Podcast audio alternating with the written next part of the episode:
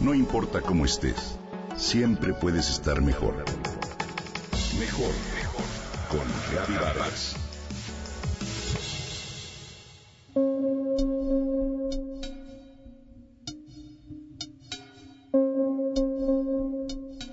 La belleza de la luz es un milagro cotidiano. Esto es algo que Mariana aprendió a reconocer cuando se aficionó a la fotografía. Todo comenzó con la cámara de su teléfono celular, con la que captaba algunas cosas que le parecían divertidas o interesantes. Poco a poco, se fue dando cuenta de que la fotografía le daba la posibilidad de mirar su entorno y actividades diarias con nuevos ojos. Fue así como se hizo consciente del prodigio de la luz.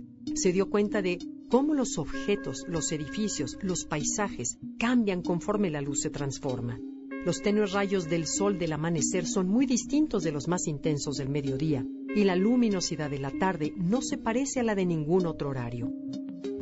La cámara del celular pronto fue insuficiente. En cuanto pudo, Mariana adquirió una cómoda cámara portátil y comenzó a ahorrar para comprar un equipo más sofisticado. No quiere dedicarse profesionalmente a la foto, ya que ella es maestra de geografía en una preparatoria, pero le atrae la idea de recoger las imágenes de su día a día para poder observar con detalle todo lo que le rodea. Mariana también es una entusiasta viajera y con su nueva afición sus viajes han cobrado un nuevo sentido. Su familia, sus amigos se han acostumbrado a verla salir muy temprano para captar la primera luz de la mañana sobre la fachada, por ejemplo, de una iglesia, o esperar pacientemente el horario preciso en el que el sol hace lucir en todo su esplendor una plaza, un jardín o una escena. Colecciona momentos, imágenes, detalles y rostros, y esto la hace muy feliz.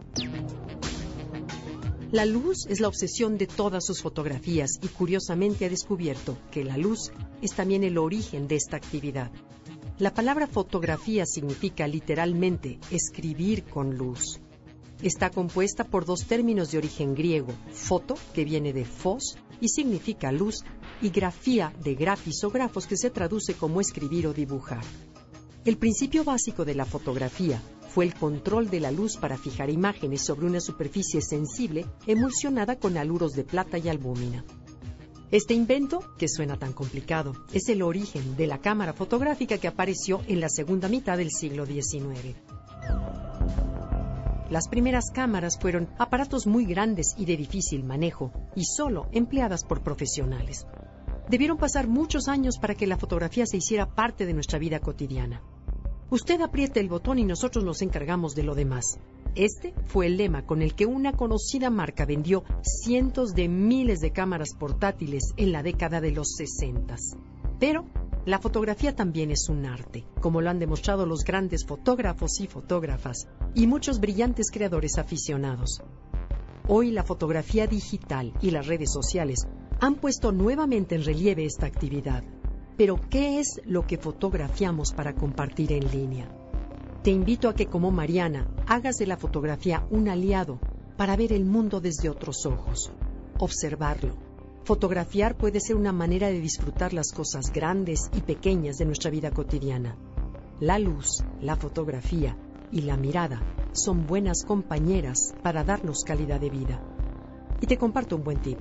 La luz de estos días de invierno es la mejor del año para tomar buenas fotografías.